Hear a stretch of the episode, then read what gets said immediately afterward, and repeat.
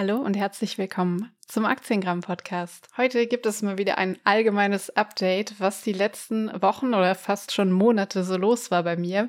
Vielleicht habt ihr es bei mir auf der Webseite mitbekommen oder auch bei Instagram.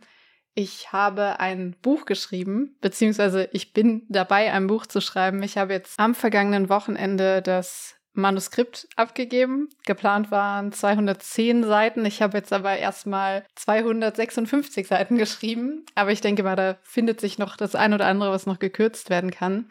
Hat den Titel Aktien-Life-Balance und ist so ein bisschen eine Anspielung auch zum Thema Work-Life-Balance. Ist ja eigentlich so ein Begriff, den man eher fast schon ein bisschen negativ sieht, finde ich manchmal. Wo es ja darum geht, dass das Arbeitsleben mit dem Privatleben in Einklang sein soll oder in Einklang gebracht werden soll. Und der Gedanke zum Titel ist eigentlich, dass das Thema Aktien beziehungsweise das große Thema darüber, also investieren, eigentlich ja auch zur Life Balance sozusagen dazugehören sollte, das aber oft gar nicht betrachtet wird. Also auch das Thema Finanzen, wie man sich für die Zukunft aufstellen möchte, auch schon das Thema Altersvorsorge, auch wenn das natürlich oft noch so weit weg klingt. Man kann aber eben jetzt schon den Grundstein dafür legen. Und ja, ich kann, wenn euch das interessiert, auch vielleicht eine extra Folge darüber mal machen, wo ich ein bisschen mehr ins Detail gehe, welche Kapitel so drin sind, vielleicht auch für wen das Buch gedacht ist. Es ist schon eher zum, zum Einstieg in das Thema Aktien investieren, Börse. Und ich versuche aber auch ein bisschen was ja an erweitertem Wissen da rein zu verpacken. Aber insgesamt vielleicht so zum Prozess und wie das alles so kam, wie das ablief, wie es jetzt äh, vom, vom ersten Gespräch mit dem Verlag zum finalen Manuskript gelaufen ist, also wie der Weg war, wie lange das gedauert hat und so weiter. Also wie gesagt, wenn euch das interessiert, äh, lasst es mich gerne wissen. Dann mache ich dazu gerne eine extra Folge oder eine Sonderfolge Vielleicht auch mit Hinblick auf die Veröffentlichung, weil das Buch ist aktuell sogar schon vorbestellbar, erscheint aber erst Ende November. Also man findet es auch bei Amazon zum Beispiel schon, aber auch bei Thalia und so weiter kann man das schon vorbestellen, was mir natürlich auch sehr hilft, wenn das jemand vielleicht schon machen möchte von euch. Genau, aber ja, da kommt dann, denke ich mal, noch was separat dazu, wenn Interesse besteht. Ich habe aber auch noch ein anderes Thema heute mitgebracht und zwar, das geht ein bisschen rum in der ganzen Finanzcommunity, kommen auch viele Fragen rein, auch von Abonnentinnen und Abonnenten.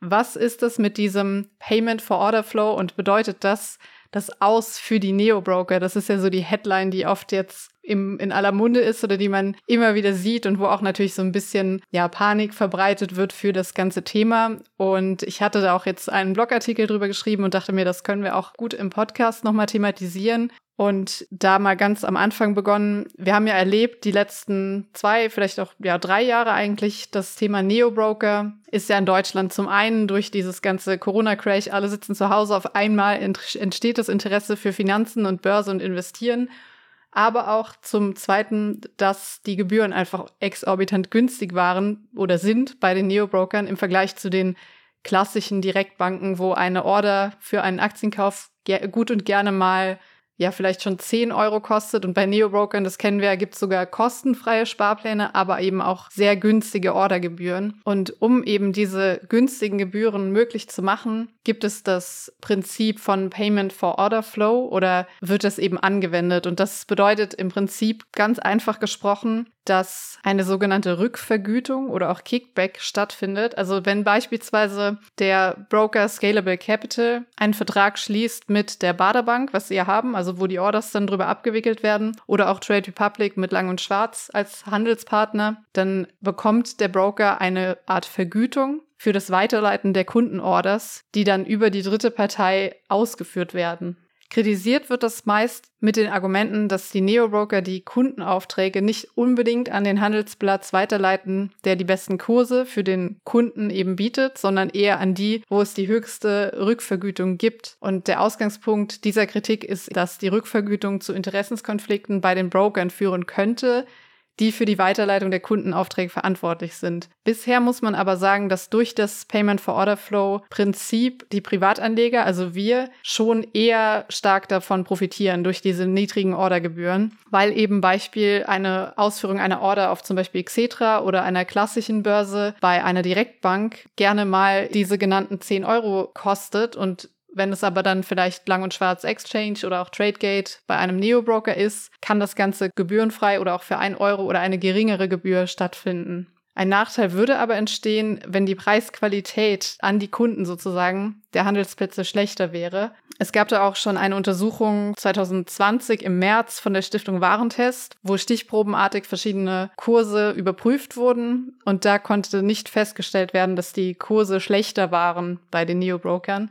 Und auch die BaFin hat eine Untersuchung dazu durchgeführt. Da wurden, äh, ich glaube, 30 Prozent der Transaktionen in Deutschland untersucht. Und auch da war das Ergebnis, dass bei Kundenaufträgen mit kleineren Volumina, also kleinere Orders, überwiegend Vorteile für die Privatanleger zu messen waren. Ich verlinke euch die jeweiligen Quellen oder auch die Artikel, auch das von der BaFin nochmal in den Show Notes. Da könnt ihr dann auch nochmal genau nachlesen, was da geprüft wurde und was das Ergebnis war. Das große Problem könnte also jetzt sein, dass durch dieses Verbot von Payment for Order Flow gerade sowas wie monatliche gebührenfreie Aktien- und ETF-Sparpläne betroffen sein könnten. Ich denke jetzt zwar nicht, dass so diese Headline, das Aus für Neobroker wirklich stattfinden wird, aber ich kann mir schon vorstellen, und das wurde unter anderem auch von dem Mitgründer von Scalable Capital in einem Podcast bei Finance Forward erwähnt, dass es sein kann, dass eben diese Gebührenmodelle geändert werden müssen oder vielleicht auch eine Art monatliches Abonnement stattfinden muss. Also man hat quasi ein Broker-Abo, gibt's ja auch teilweise jetzt schon, wo man dann eine Trading Flatrate zum Beispiel hat, um diese kostenfreien Sparpläne weiterhin nutzen zu können. Und auch da persönliche Meinung, also ich würde es wahrscheinlich sogar auch nutzen, weil ich jetzt auch schon sehr viel Gebrauch davon mache, weil ich ja meine monatlichen Aktien- und ETF-Sparpläne, das sind glaube ich aktuell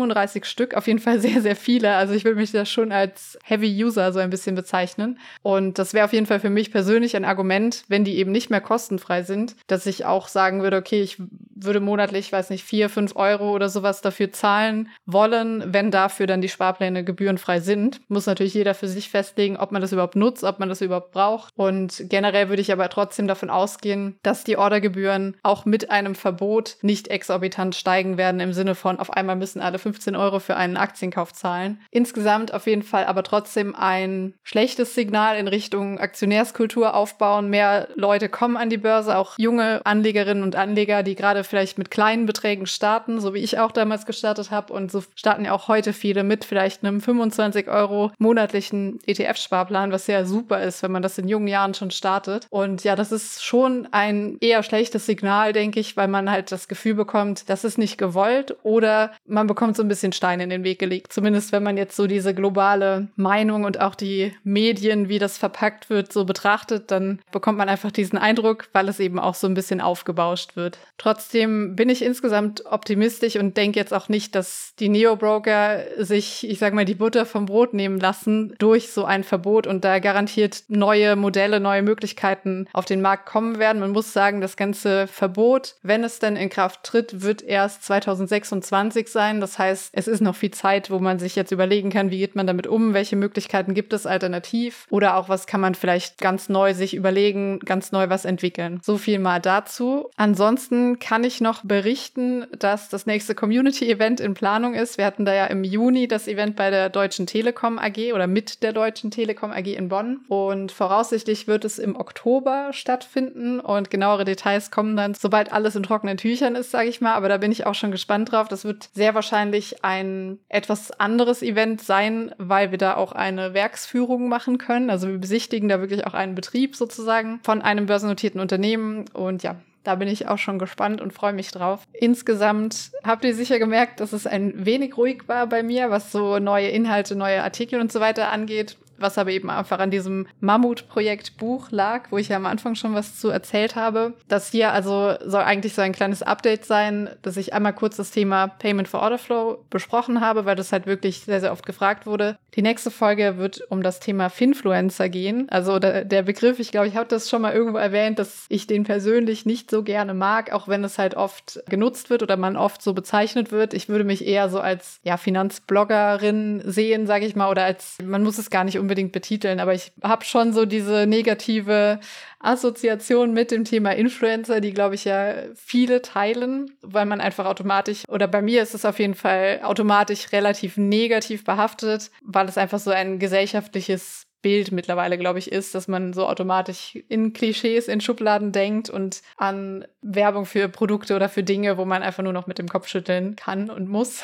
Dementsprechend ist es bei mir automatisch immer die Verknüpfung, auch wenn es Finfluencer heißt, weil das ja ist einfach so drin. Deswegen mag ich das, glaube ich, nicht so gerne. Aber trotzdem fand ich das interessant, weil es da, wie gesagt, eine Studie drüber gibt oder eine Studienlage mit spannenden Ergebnissen und Erkenntnissen. Und weil ich das Gefühl habe, das wird doch in, in den Medien auch immer sehr, sehr negativ publiziert. Also, dass alle Finfluencer schlecht sind, dass das immer Abzocke ist, dass da alles nur um Coaching geht und so weiter. Und ich bin da der Meinung, es gibt auch sehr, sehr viele positive Beispiele und würde da einfach gerne mal ein bisschen drüber sprechen mit einem spannenden Gast. Und ich glaube, das könnte auch euch vielleicht interessieren, dass man da einfach mal einen anderen Blickwinkel drauf bekommt. Und ja, bin da auch gespannt, was ihr dazu sagen werdet. So viel dazu.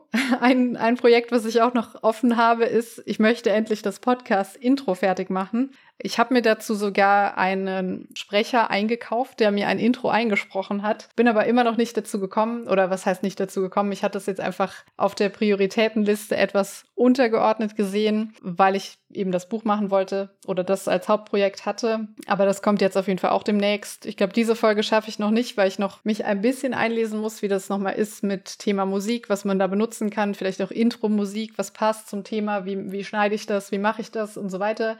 Das werde ich aber bestimmt hinbekommen und bin dann auch gespannt, was ihr denkt zum vielleicht bald neuen Intro, zum, zum erstmaligen Intro. Bisher gibt es ja wirklich noch gar nichts hier und ich glaube, langsam wird es Zeit. Jetzt bei der 53. Folge sind wir heute schon. Da könnte man lang langsam mal an der Professionalität schrauben und ein richtiges Podcast-Intro produzieren. Denke ich mir zumindest. Und ja, das war's erstmal mit der Folge für heute. Ich hoffe, ihr habt einen wunderbaren Tag oder wann auch immer ihr das hört. Genießt das schöne Wetter. Ich habe schon geschaut, die nächsten Tage soll es leider nur noch regnen. Dementsprechend werde ich gleich auch noch einen Spaziergang machen, nochmal die Sonne genießen und ja, bis zum nächsten Mal. Vielen Dank fürs Zuhören. Ich hoffe, die Folge hat dir gefallen und du konntest etwas für dich mitnehmen. Wenn dir mein Podcast gefällt, freue ich mich riesig über eine Bewertung bei Spotify oder Apple Podcast. Nur wenige Klicks, die mir sehr helfen, zumal ich meinen Podcast werbefrei und zu 100 Prozent selbst produziere. Das sorgt dafür, dass der Aktiengramm Podcast besser gefunden werden und wachsen kann und du kannst mich dabei ganz einfach unterstützen. Teile ihn auch gerne mit deinen Freunden oder auf Social Media. Danke. Alle wichtigen Links zu den besprochenen Themen findest du wie gewohnt in den Shownotes zum Podcast und auch im zugehörigen Artikel unter www.aktiengramm.de. Disclaimer. Die im Podcast besprochenen Themen stellen keine Anlageberatung und auch keine Aufforderung zum Kauf oder Verkauf von Wertpapieren oder sonstigen Finanzprodukten dar. Es handelt sich zu keinem Zeitpunkt um eine Anlageberatung, Empfehlung, Steuerberatung oder sonstige fachliche Beratung. Bitte betreibt immer eure eigene Recherche. Das gilt sowohl für Kennzahlen als auch für die Qualität von Aktien, ETFs und sonstigen Finanzprodukten. Bis zum nächsten Mal.